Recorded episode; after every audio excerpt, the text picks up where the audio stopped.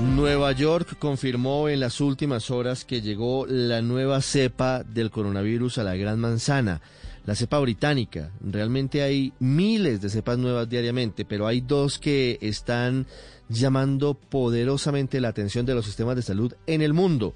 La cepa que se origina o que se conoce en el Reino Unido y la cepa de Sudáfrica. En el caso de Nueva York se habla incluso por parte del gobernador Andrew Cuomo que ya haya posiblemente empezado una transmisión entre individuos, que no haya sido solamente un caso importado. La profesora Eileen Martí Huertas es eh, docente honorable de enfermedades infecciosas y médica de la OMS y nos atiende a esta hora. Doctora Martí, buenos días. Buenos días, ¿cómo están? Muchas gracias por atendernos. ¿Qué saben ustedes en Estados Unidos sobre la difusión de esta nueva cepa del coronavirus, del COVID-19? No suficiente simplemente porque no es rutina hacer lo que es necesario para detectarlo. Lo que se sabe es que no es una Z, son, es un variante. O sea, es un variante que tiene varias diferentes cambios del original y que es mucho más eh, transmisible porque los cambios incluyen tres cambios muy críticos a la, a la parte del virus que se conecta con, el, con el, eh, las células humanas para la ACE2 receptor. Cuando se, se ponen en contacto, se pega con mucho más fuerza y después se abre la parte donde se puede entrar con más facilidad y adentro de la célula humana se reproduce más rápido. O sea, esas, esas tres, esos tres cambios entre los varios cambios que tiene son muy importantes para la transmisión y por eso se están transmitiendo mucho más rápido. tienes que entender que esto se descubrió en Inglaterra porque detectaron un, una sube de casos muy dramático en la parte sureste de Inglaterra. Empezaron una investigación, esa investigación la hicieron en diciembre pero tenían muestras que pudieran examinar y, mirando a muestras que existían, pudieron darse cuenta que este variante ya existía desde el 20, por lo menos desde el 20 de septiembre, dándole vuelta al mundo desde ese entonces. Por supuesto, Claro que está en los Estados Unidos, claro que está en muchos estados de los Estados Unidos, porque ya tenemos muchos meses de, de, que este variante existe. Pero no se ha detectado porque la manera que normalmente hacemos las pruebas para tratar de determinar si, si una persona tiene COVID es mirando a una parte del virus que no es la parte que ha cambiado estamos mirando al, lo que se llama el nuclear capsid, dos diferentes partes del virus del nuclear capsid y no estamos mirando al spike o las otras cosas cambiantes. O sea, si no se hacen unos estudios específicos para tratar de determinar si existe el variante, no se va a saber que está aquí. La única razón que ahora se ha detectado en Nueva York es porque lo estaban buscando. Sí, doctora Martí, eh, muy clara su explicación, pero en cuanto a la transmisión, usted nos dice lo que hace esta variante es que contagia más rápido. Pero en cuanto a la letalidad, ¿viene siendo el mismo coronavirus y la letalidad es la misma o hay más o menos letalidad? Por ahora no se ha demostrado ningún cambio en la gravedad de la enfermedad ni en la posibilidad de, de la muerte. Usted nos dice que, que lo encontraron en Nueva York es porque estaban buscando específicamente si ya había llegado la cepa. Y con lo que usted nos ha dicho de que desde septiembre está circulando esta nueva cepa por el mundo, nosotros que estamos en Colombia, ¿usted cree es probable que, perdón, esa cepa no, esa variante, es probable que esa variante también ya esté en un país como el colombiano? ¿Y qué habría que hacer para que las autoridades de salud definan si sí está ya circulando en nuestro país? Para determinar si, si está circulando en tu país, en Colombia, tienen que hacer lo que se llama un sequence de, del virus, que es lo que no se hace normalmente para determinar si una persona tiene el virus, porque es más complicado. Otra cosa que están haciendo ahora en Inglaterra, que vamos a adoptar aquí en la Florida, es mirar eh, a la parte del virus más crítico que está cambiando, que es la parte de la S o la spike. Y eso es, el, es un cambio que también estamos viendo en el variante que ha aparecido en Sudáfrica, que también se transmite mucho, eh, eh, es mucho más transmitible. O sea, y entonces eh, lo que vamos a hacer aquí para hacer la detección lo más rápido, lo menos costoso, es cuando vienen las muestras, hacemos el examen como siempre, y si sale positivo para COVID, entonces lo repetimos con el primer para la S para ver si tiene la variación.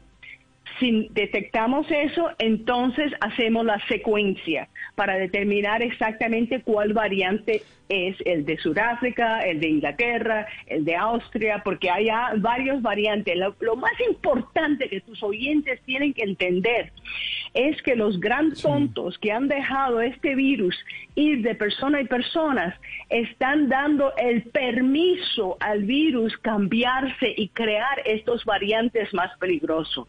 Por eso es tan importante, encima de todas las otras razones, por cual tenemos que prevenir la transmisión de esta infección. Porque cada vez que se transmite de persona a persona es una oportunidad que cambie otra vez. Profesora Martí, eh, en relación con estas mutaciones, estas variantes y, la vacuna, ya que muchos de nuestros oyentes se preguntan si la vacuna va a seguir cubriendo estas variantes, estas posibilidades. Lo que tienen que entender tus oyentes es que hay varias vacunas en el mundo actualmente que están aprobadas por diferentes gobiernos.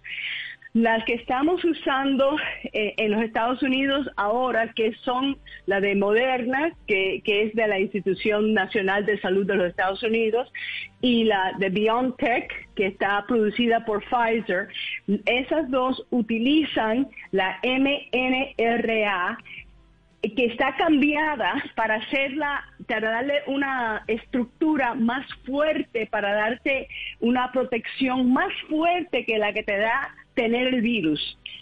Y entonces, eh, y también ah, tiene adentro unas cosas para que funcione, aunque tenga estos cambios que hemos visto hasta ahora, en los diferentes variantes que existen. Pero por eso te digo otra vez que tenemos que parar la transmisión porque ninguna protección es absoluta si dejamos que este virus sigue cambiando.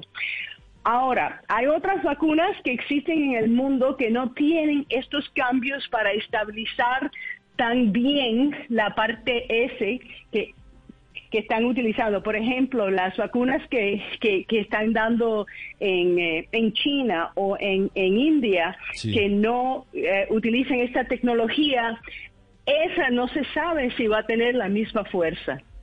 Sí, esa es la gran duda que hay en torno a la efectividad de esas vacunas contra esta nueva variante del COVID-19. Doctora Martí, usted dice, hay que parar la velocidad de transmisión, porque entre más se transmita, los humanos somos los que transmitimos el virus, más muta. Y al mutar más, pues se va adaptando más a, lo que somos y va consiguiendo una posibilidad mejor de penetrar en, en el cuerpo humano. ¿Cuál debería ser un lineamiento clave para este momento? Porque llevamos casi un año con tapabocas, lavándonos las manos, en distanciamiento físico en la teoría, pero a veces no se cumple y a veces no todo el mundo lo cumple. ¿Cuál debería ser la actitud frente a nuevas amenazas como esta nueva variante del COVID-19? Lo más importante es que todos los seres humanos tienen que darse cuenta que estamos luchando un enemigo en común, un enemigo de los seres humanos que no importa de qué país eres o, o dónde estás o qué políticas tienes. Y, tenemos que unirnos en hacer bien el esfuerzo de no para, de, no dejar la transmisión, porque tienes que pensar que cada cosa que uno hace para prevenir la transmisión tiene huequitos, como el queso sueso, ¿entiendes? Entonces, ni, no es una cosa que uno tiene que hacer, pero muchas cosas que uno tiene que hacer al mismo tiempo para asegurar que no estás dejando el virus transmitirse. Claro. Doctora Martí, me pregunta un oyente, ¿esta variante del virus tendría capacidad de transmitirse vía aérea? Es decir, no solamente a través de las gotículas, sino a través de algún otro mecanismo o se transmite de igual forma, pero lo que cambia es que el virus logra fijarse de una forma mucho más fuerte a las células y al cuerpo humano. Eh, eh, en la segunda parte es verdad que es, eh, que es que se agira mejor a las células humanas y entra mejor en las células humanas y se, y se, y se reproduce mejor adentro de las células humanas. Por eso es más transmisible.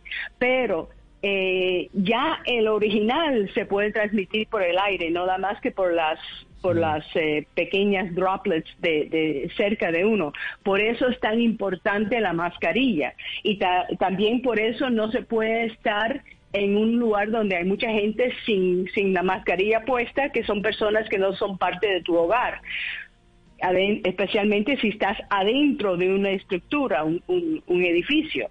Ahí es donde tienes el riesgo más grande de, de contaminarte. Sin duda, 9.36 minutos desde Miami. La profesora Eileen Martí Huertas con nosotros, hablando de la nueva cepa, de la nueva variante del COVID-19, detectada en Nueva York, pero que seguramente está en muchos otros estados y en Colombia se evalúa si ya ha llegado. Doctora Martí, muchas gracias. De nada, que tengas buen día.